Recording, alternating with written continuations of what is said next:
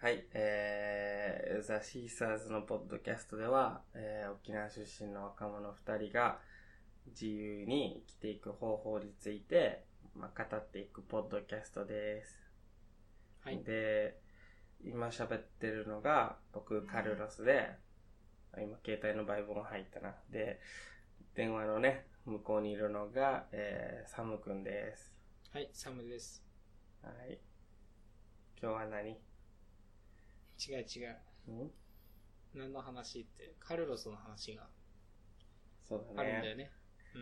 今日、まあ、俺は話すことある。うん。どうぞどうぞ。そっからやってみる。えっとね、うん。昨日の夜中にね、あれ？と思って、その違和感みたいなものがあって、それをちょっとなんか、なんか言葉にした、しして、ちょっと書いといたんだよね。はい。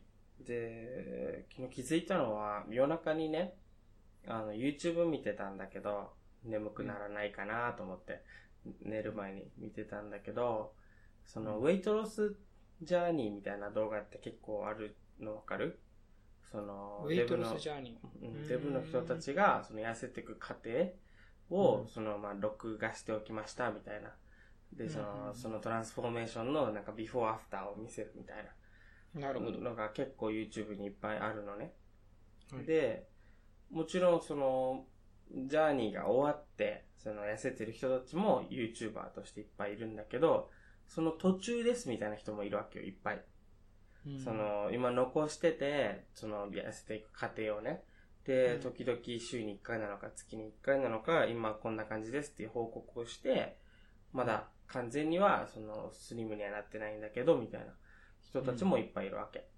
うん。で、その人、まあ、その痩せた人とか痩せてる途中の人の動画を見てたんだけれども、うん。あのその中で一人、その、泣きながら動画撮ってる人がいて、うん。その人はまだ途中なんだと思うんだけど、痩せてる途中。うん。で、なんかその、なんだろう、その、ドクターに行ったら、行ったんだけども、あのそこのドクターが確か、何のドクターかな？なんか全然、体重とかに関係ないドクターなのかな？に行った時に、そのなんか、痩せたらみたいなことをついでに言われたみたいな。うん。で、最初めちゃめちゃその、ドクターとのおしゃべり楽しかったのに、最後の最後にこんな痩せたらみたいなこと言われてショックだったと。とっても。うんなんでそんなことをすぐに言うのみたいな。そんな太ってることは知ってるよ、みたいな。うん。デブが自分のことデブじゃないって、なんか気づいてないと思うの？みたいなことをなんか言ってたわけ。な、なんかちょっと泣きながらね。うん。うん。で、なんかそんな、言わないでよ、みたいな。ファットシェーミングしないでよ、みたいな。知ってるよって言ってて、で、それを動画見てなんか、俺ちょっとね、最初はなんか、何言ってんだこのクソデブってちょっと思ったんだけど、いや、それデブはデブって言われるだろうとか思思ったりしたけど、うん。まあなんか、まあでもちょっと気持ちはわかる部分ももちろんあるんだけどさ、その無駄に言わないでよとか。あとまあデブによってもさ、その、絶対デブってそのインセキュリティ持ってると思ってて、で、それがどのように、あの、顕在化するというかね、目に見える形になるかっていうのは人それぞれ違うと思うんだけど、多分俺の場合やったら、その先に先手を打つじゃないけど、笑いに変える方向に持っていくことで、あの人間関係であんまりデブデブ言われないようにするとか、むしむしろデブって言われてもいい環境を作るみたいなことをやってると自分で思うんだけど、もうそれは癖になってるというか、そういうパーソナリティになっちゃってるけど、でももともとはそういうスタートというか、言われてもいいように、言われても場が変な空気にならないように、うん。で、俺も変に泣きそうにならないようにみたいなことでスタートした性格だと思うんだけど、まあ、それは人によって距離をね、あんまり人と関わらないようにするであったりとかさ、別に笑いじゃない方向にとか、いろんな顕在化の仕方はあると思うんだけれども、うん。まあ、とにかく彼女の場合は、その、なんか、俺とは違った性格になったんだと思うんだけど、泣いてたわけだ。うんで、そう泣いてるの見て、あうんそういえばなんか、なんかこいつにさっき俺何言ってんだデブとかちょっと思ったけど、この女の子なんだけどね、この YouTube の人は。うん。うん。思ったけど、よく考えたら俺もデブやってたみたいな。要はなんか、その俺が痩せて、もうデブ、俺がデブを脱却して痩せてたら、何言ってんだデブっていう話になるのは、それは普通の感じだと思うんだけど、俺もまだデブ、デブなのに、このデ別のデブに対して、何言ってんだデブって言ってたな。俺デブだったな、そういえばと思って。うん。うん。うん。で、そこでちょっとなんか、スイッチが変わったというか、意識の中で、あ、あ、俺そういえばデブだわ、みたいな。うん。デブっていうのをちょっと忘れてたわけね。うん。なんか、ここ最近。っうん。ていうのはなんか最近、ジムとか行ってるけど、なんかマッチョになることを考えてるのね、ずっと。うん。マッチョかっけーみたいな。なんか YouTuber のサイヤマングレートかっけーとか、プロタンかっけーとか、カネキンさんかっけーその YouTuber ね、そのマッチョの YouTuber をうん。かっけーって思ってるわけよ、俺は。うん。だけど、その、そこで、だからさっきさっき言ったの気づいたのは、あ、俺デブだったわと。で、うんちょっと前まで俺はマッチョに憧れようと頑張ってたわけね。憧れてなかったから。マッチョに憧れれば、きっと、筋トレとかするんじゃないかなと思ってたから、憧れようと頑張ってて、もう今は完全に憧れてるんだけど、そのマッチョに憧れる前、憧れる前は、痩せたいな、みたいなことが頭の中にあったわけよ。うん。で、今はちょっと違うわけ。今はマッチョになりたいがずっと頭の中にあるわけよ。うん。ね。で、その頭の中にある言葉が、ちょっと違う、この、この痩せたいとマッチョになりたいで、違うだけでめっちゃ俺の生きてるバイブス違うなと思って。うん。全然違う、あ違ってる思った。この間までと俺違うバイブスだなと思って。うん。で、ま、お気づいたのは、まあ、どっちも、その、痩せたいって考えてた時も、マッチョになりたいって考えてる今も、多分、なんだろう、目的とか目標っていうのは、その、や、なんだろう、運動して痩せることには違いないと思うんだけれども、うん。その、まあ、バイブスも違うし、その頭の中にある時間が違うなと思ったのね。一つ。うん。っていうのは、痩せたいっていう思いは、その健在意識にいる、なんかその、出てる時間が短い。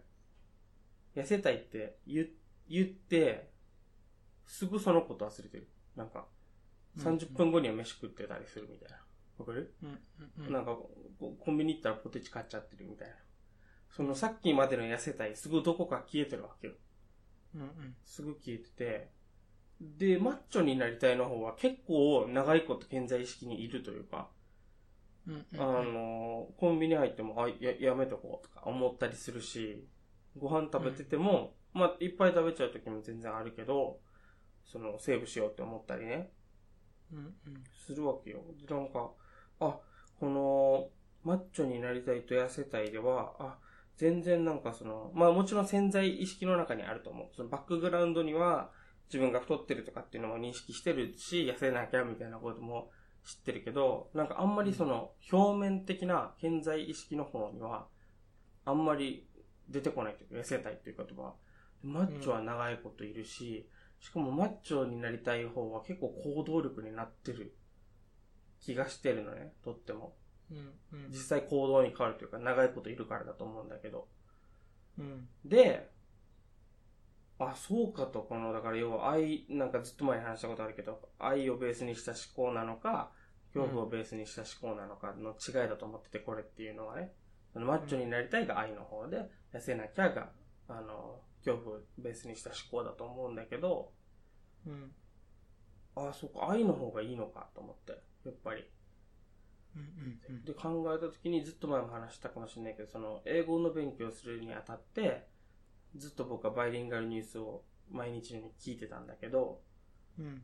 でそれは恐怖をベースにしたモチベーションだったみたいなことを結構言ってるわけね周りには。うん。っていうのはもう何百万も借金して留学行ってるのに日本人とばっか遊んでる罪悪感が毎日あってそれを払拭するためにバイリンガルニュースを聞いていたと。せせめて英語、半分英語のラジオを聞いていれば、なんか心が、えー、満たされるというか、その、罪悪感に苛まれなくて済む時間として、うんバイリンガルニュースを聞いていたっていう話をしてるんだけど、うんあの時のバイリンガルニュースも本当は恐怖し、恐怖がベースじゃなかったのかなと思って。思い直して、昨日。うん、もちろん恐怖からはリリース、リリーフされるというかさ、その聞いてる時間。もちろん恐怖からリリーフされるんだけど、その間違いなくマミちゃんとかマイケル、そのバイリンガルニュースのホストであるマミちゃんとマイケルの話を聞くことは、なんだろう、その自分の中での成功者の人の話を聞けるというか、なんか憧れてる人だから、その人たちの話を聞ける、聞ける時間っていうのは、結構なんだろう、アイベースだったのかなとか思ったりしてるんだよね、今。うんうんそこまで恐怖じゃなかったのかなみたいな。恐怖だったらあんまり、まだ全然分かってないけど、恐怖だったらあんまり行動力にならないなと思って。っていうのは、俺やりたくないこと以外やりたくない病だと思ってるから、うんそれにも当てはまるなと思って。いや、もう今、こんないろいろ言葉並べてるけど、本当かどうかわからんよ。頭の中でただ言葉を組み立ててるだけだから。俺がもしやりたくないことやりたくない病なら、恐怖ベースで行動できるはずがないのよ。うんっていうのはやりたくないんだから。恐怖でうんなんかしようと思っても、太ってると良くない、痩せようって思思っても、それで俺が行動できるはずないよな、そういえばって思ったんだよね。うん。これやっぱりまみちゃん、マイケルの話を聞くっていうのは、もちろん恐怖からもリリーフされるという側面は持ちつつも、まみちゃん、マイケルに対するなんかその愛があってこそ動いてたのかなーって今、自分の中の認識を、過去の認識を少し変え始めている状況です。うんうん。恐怖にも多分度合いがある度合いがあるかもしれなくてね。うん本当の恐怖よくそのクリスさんとかが言う恐怖は本当の多分恐怖の方うんうん。うんうん。でそしたら動くと思う人って、そうだな。うん会社クビになるとかな？上司嫌わそうに嫌われるとか。とか、うん、お金、はいはい貯金がもうないけど明日からどうするとか、はいはいはい。うん、仕事ちゃんとしたのにつかないと彼女が別れると言ってるとか、ああ、確かに確かに。うん、それだったら多分動く。だから緩い恐怖みたいな。緩いマイナス思考っていうものであれば、やる気は湧いてこないしうん。焦ってるわけでもないしもやもやする時間だけが続くっていうのはあるのかもしれんな。確かうんにな。うん。うんうん。うんうん。だから恐怖も一応源にはなるとは思うんだけど、立ちが悪いのが緩い恐怖の方だと思うんだよね。緩い恐怖。うんうんマイナスな気持ち、うん。うん、エネルギー湧いてこないわかといって動き出すわけでもないが、ないわっていう。そうそうそう。強い恐怖ってある意味だからもその恐怖が解決されるまでの人間の本能レベルというかさそれに近いところ死に物狂いで頑張ることじゃん。きっと。ってことは多分大体の物事改善されると思うんだよね。一応すごいパワーが出るから。うん。うんあ仕事見つけてこないともう終わりだよってなったら一生懸命仕事うわーって探してまあ疲れるし精神状態も良くないけど最後は見つけれるぐらいのバイタリティは出ると思うんだよね。うん。ただ一番立ちが悪いのが緩い恐怖なのかもしれなくて。うん。うんなんか別にやらなくても大丈夫だし。うん。うん。うん。うん。でも気持ちは前向きじゃないみたいな。そういうだからある意味3段階があるのかもしれんねカルロスはちょっとどういうことなんだろうって言ってたあの過去の話とかそこがちょっとごちゃごちゃになってるのかもしれないと思った聞いてて。うん。いや、ごちゃごちゃだと思う。俺もなんか、うん。まだ全然分かってはないな。うんうん。うん。ただなんかバイブスが違うなっていうことだけを発見して、そうだよね。からなんか変に、変に仮説を組み立ててるまあまあでもなんかカルロスのあの痩せたいは緩い恐怖みたいなもので、うんうんうん。うんで、まあそれをなんかなんか何をしたいっていう愛の方向、何が楽しそうとか、なりたいっていう方向に移ったっていう話に聞こえた。うん。多分やっぱそうそうだね。それはそう、その痩せたいの方はそうで、で、マッチョになりたいの方はね、あんまり強い感情だと思ってないんだよね、自分の中で。うんうんうんうん。なんか、かっこいいとは思うし、まあもちろん新しい、なんかフレッシュだっていうのもあると思うけど、行動力で繋がってるのはね、このマッチョっていうのが新しすぎて自分の中でっていうのはあるけど、そんなに強いモチベーションじゃないのに、動けてるなーって結構思ってて。うんうんこれはだからちょっと愛、愛、愛だからなのかなとか勝手に思ってるんだよね。なるほど。あと、愛ってのと、あと時間があるってのもあるかもね。それはある。それはある上冷静な話、比較的いろんな選択肢があったら、うん。多分軽い気持ちはできないかもしれないじゃん。めっちゃ疲れてて、うんうんうん10時間、3時間しか毎日ない中で、それをやるんだったら結構力が入ってると思う。確かに。うんっていうのもいろいろあるかなとは思うな。うん俺も仕事を始めてから、ね、ため、なんだろう、や、やるこ、やるようになったこととか、やらないようになったこととか、うんうんうん。うん、気をつけなきゃいけないと思ってることとかがあったりすると、やっぱそこは感じるかもしれん。うん。なうん、そんな気がするな。うん。っていう話か なるほどです。なるほどです。だから、それを昨日の夜に。うん、思った。うん。そうそうそう。結局は何事においてもそこにね、まあだってこれ判断とか思考のレベルだからね、何事においても言えることだよね。うん。あ、愛なのかって、よく話に出るから、よく出るね、俺らは。うん、多分そういうことなんだろうなと思うよね。うんうん、そうねと、と思う。うん。だ今回、あの、だ俺の方で話したいって言ってたうん。こと、うん。えーもうそれの話なんだよね、基本的には。なんか結局はそこに行く話。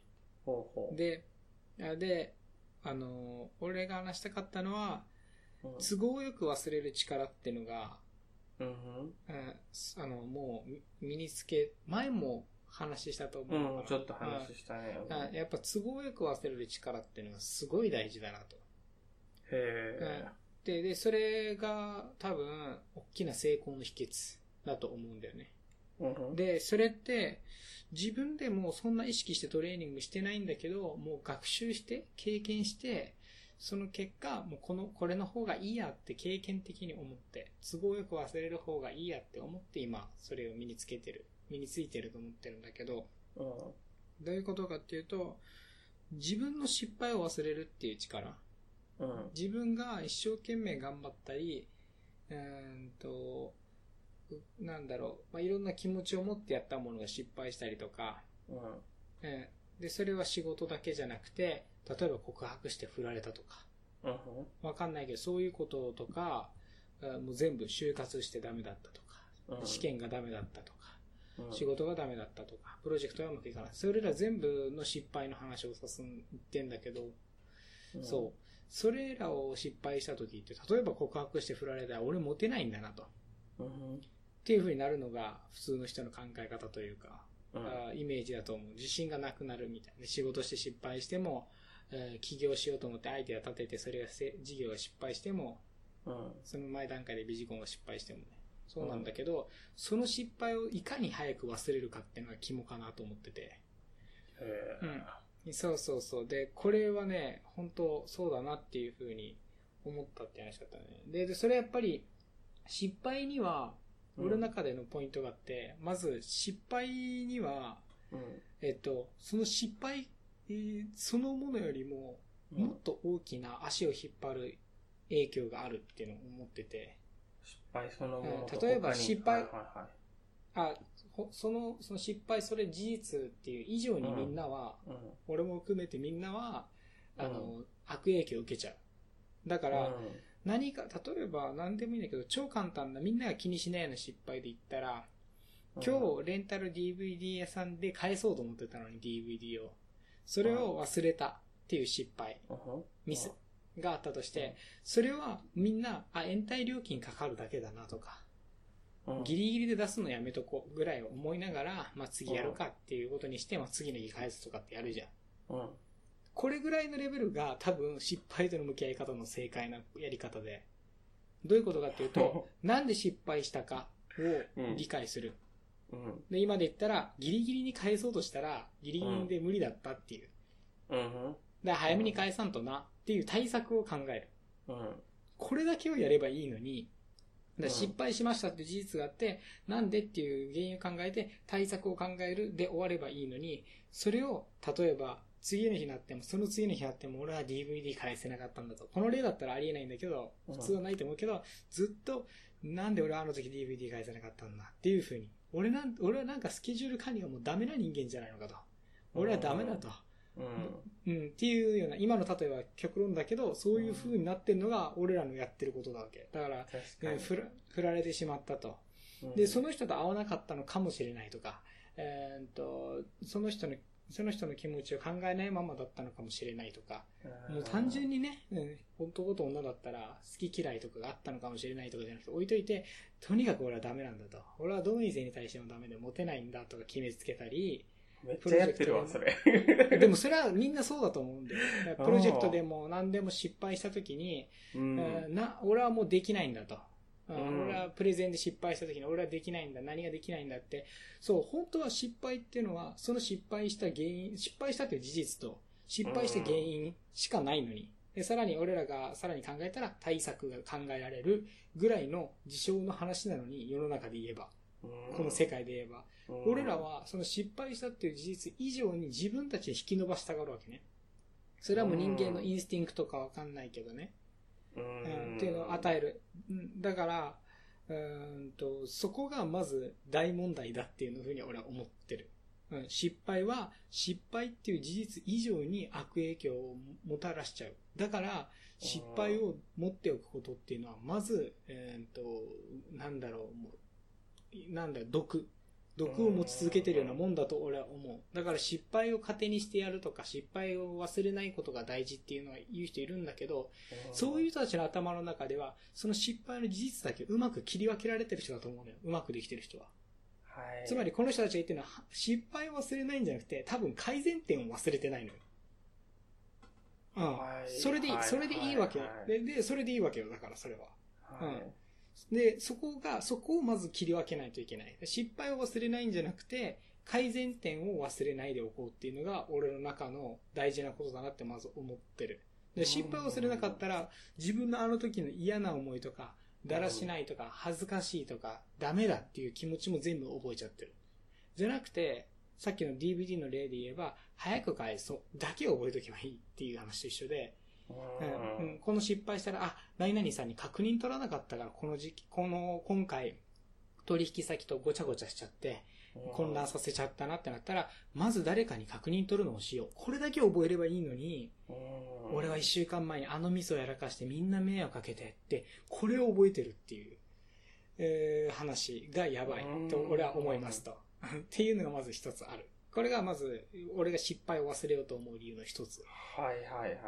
で、もう一つは、あるのは、だから、その失敗っていう時に、その失敗っていう、ある意味できないとかっていう、失敗しました、できませんでしたって自分がそうやって、ペタってレッテル貼ってるものは、多分、まあ失敗っちゃ失敗なんだけど、できてないってできてないんだろうけど、ただそれ信用ならない失敗とか、信用ならないできてないだと思うわけ。まあどういうことかというと、言葉で言うと絶対意味わかんないんだけど、このままでだけだと。例えば、うん運動してない人がマラソン出ますって目標を立てちゃって、うんで、マラソンできなかったら、まあ1キロも行かずリタイアするぐらい、もう本当運動ダメな人ね。うんで、もう、もうぜいぜいとか気分悪いってなって、1キロも行かず終わった時に、俺はもうダメなんだってなってるようなことがあると思うわけ、世の中には。つまり、っそれ練習しなかったからやろっていう早い話なのに。ていうか、まず目標が間違ってる。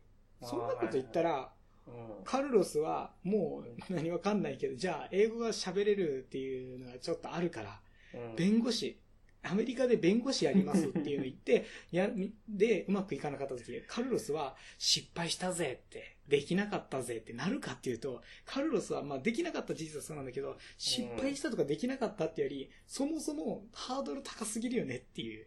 それは失敗するわなぐらいの勢いで捉えられると思うわけ。で、うん今のは極端な例だから捉えられるけど、うんちょっと近い例になると、ちょっとみんな意外と目標を忘れ、その事実を忘れがちになるわけ。だから、できそうだったけどできなかったことが失敗したことをまず失敗と捉えるべきなのに、うんうん。その、それより、その前段階で目標の立て方とか、意識のする方向性とかがおかしい。だから失敗の仕方が失敗してるっていうパターンもあると思うわけ。だからみんなが、それし、さっき言った今、マラソンの例で言うと、その1キロも走れなかった、もう運動苦手な人は、もう俺はダメなんだ、運動できないんだって一気になったら、すっげえなんだろう、信用ならない、できないだわけ、これは。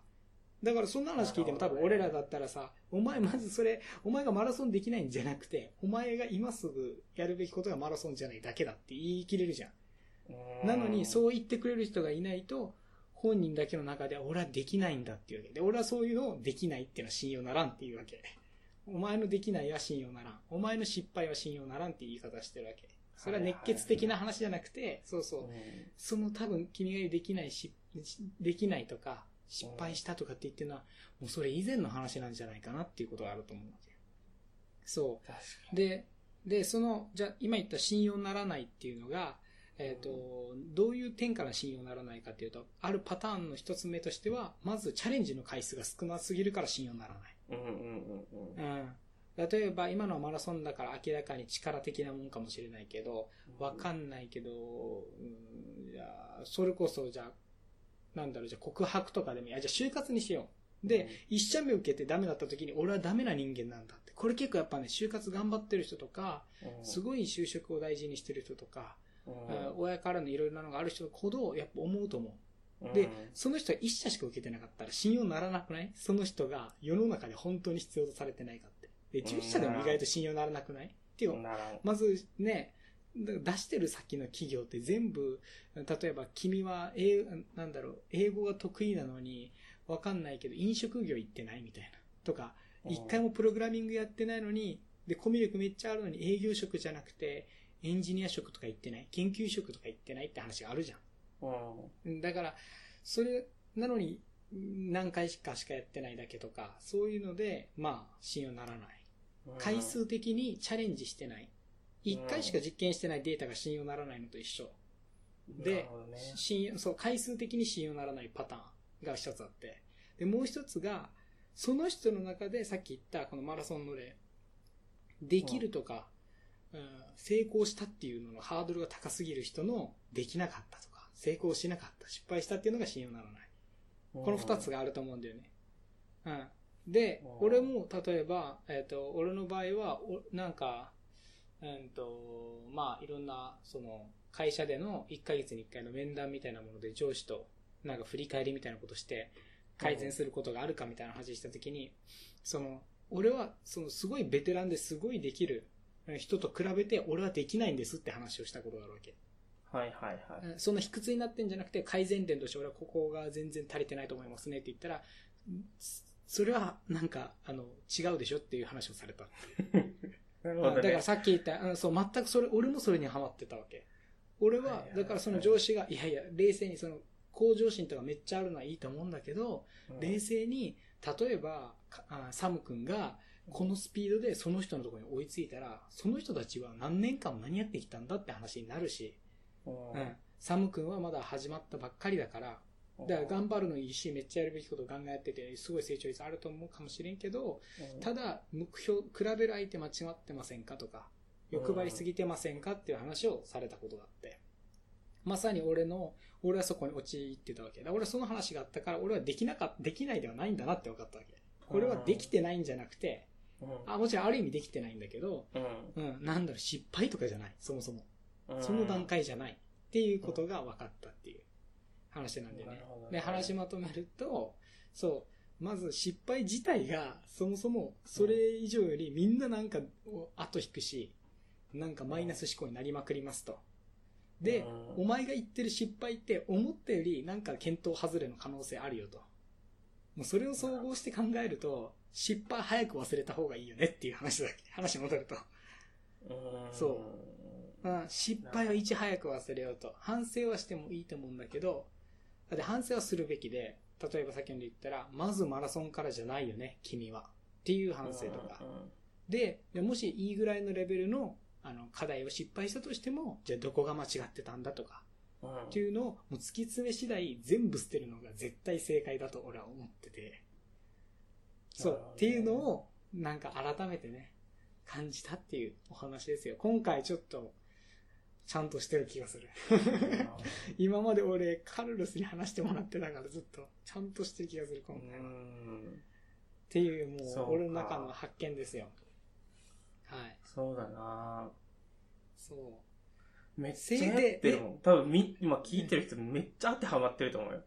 その、数少ない失敗とかううん、女多分みんなに人に振られるとか、うん。うん、そう。で、その、さらにちょっと、それをなんかじゃあ、ロジカルにね、そうかそうか、こうだからこうなんだって思った人は逆のこともちょっと気になると思うわけ。うん。何かっていうと、失敗体験がある意味、そのぐ、そのさっき言った回数的にさ、うん。一回失敗したぐらいで、うん絶対ダメだとは限らないしって言ったから、で逆に言うと、成功体験をするって話をよく人はするじゃん。うん成功体。験があって、どんどん調子乗って自信がついて、さらにそれが行動力につながって、さらに成功に近くなるみたいないいループねあるじゃん。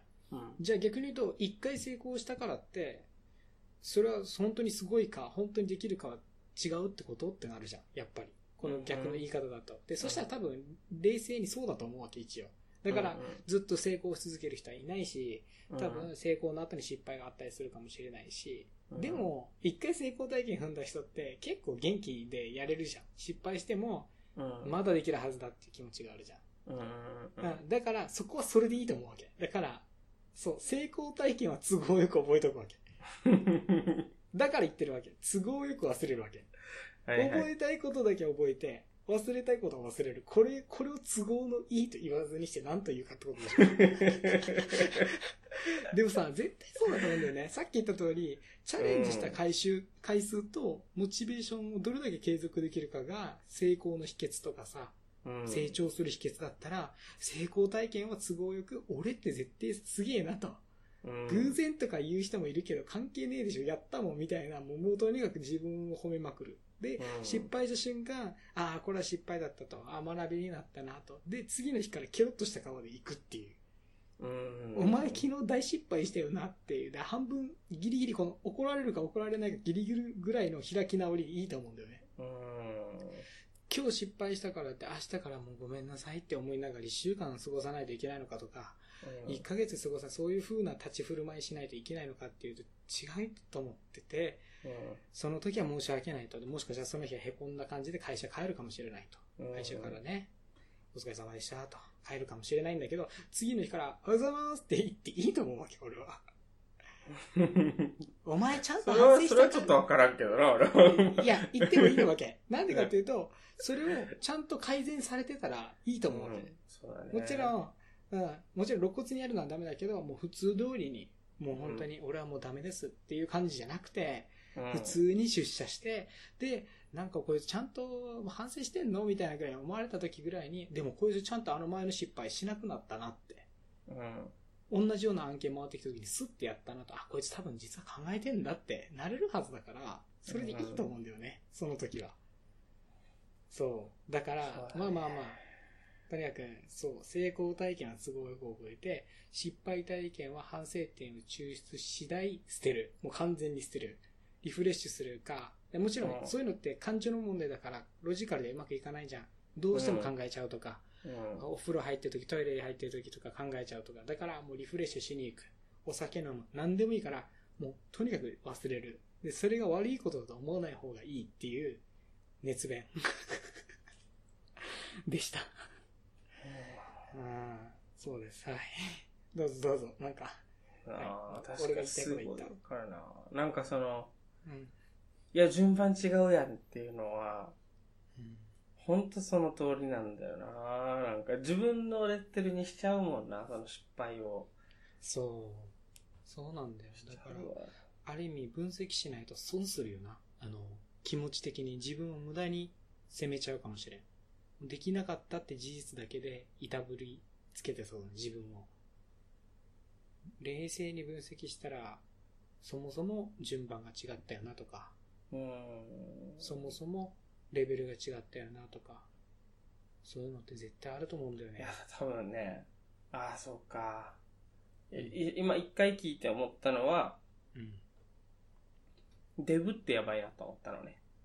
ほうほっていうのは毎日食事でミミスしてるし、次の日はい起きたら、それ、そのあれ忘れられるかって、いや、次の日もデブやねんっていう ことがあると思ったわけね。でもうん、それも多分間違ってて。その次の日、例えばじゃあ一日ダイエットしししようと決意しました。一日経ちました。朝起きます。痩せてないです。ね。いや、今1日しか痩せてないやんっていう、あ、1日しか経ってないやんっていう、その分析が入るべきなのよ、そこに。うんいや、まだ2日目やん。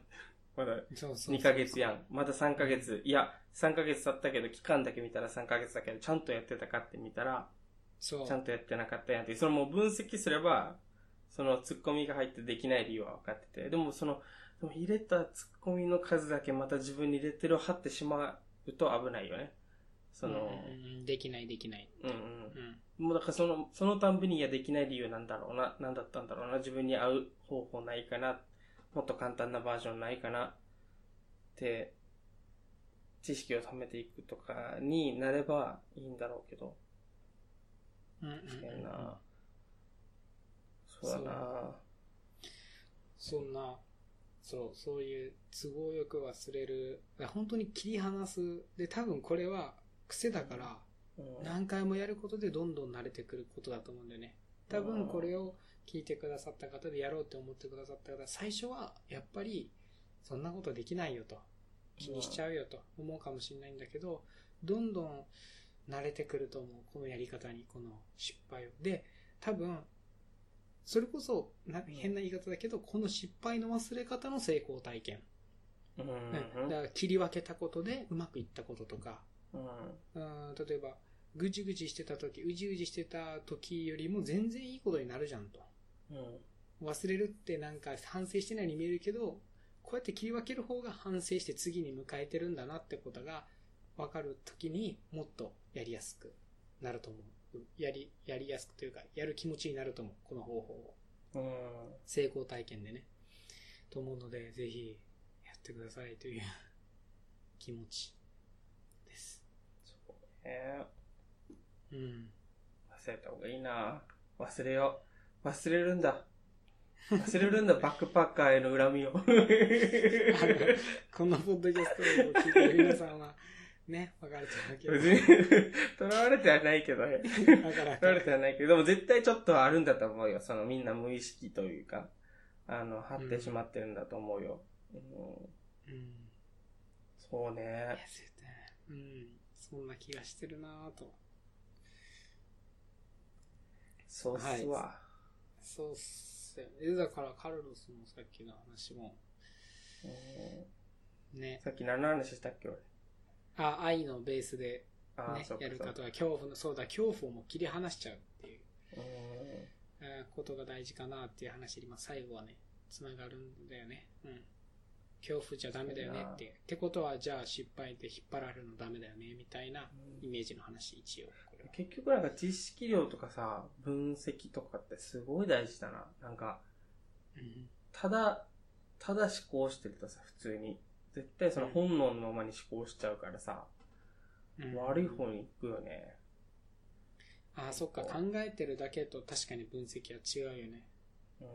うん。なんかそこそっに、かそっかそっか。うん、そこに知識があるか、そこになんか戦略とかがあるかどうかで、考え方のね、なんか全然違うと思うな。うんうんうん。そう、その方がいいと思うな。頑張ろはい。はい。さてあうん、痩せよう。ちょっと、野生を宣言があったところですが、今ごめん、話しすぎたんだ。40分ぐらい息かけてるよね。あ、本当？じゃあこの辺にするか。はい、ちょっと、今日はそういう回でした。でした。はい。ありがとうございました。また来週。はい。バイ。はい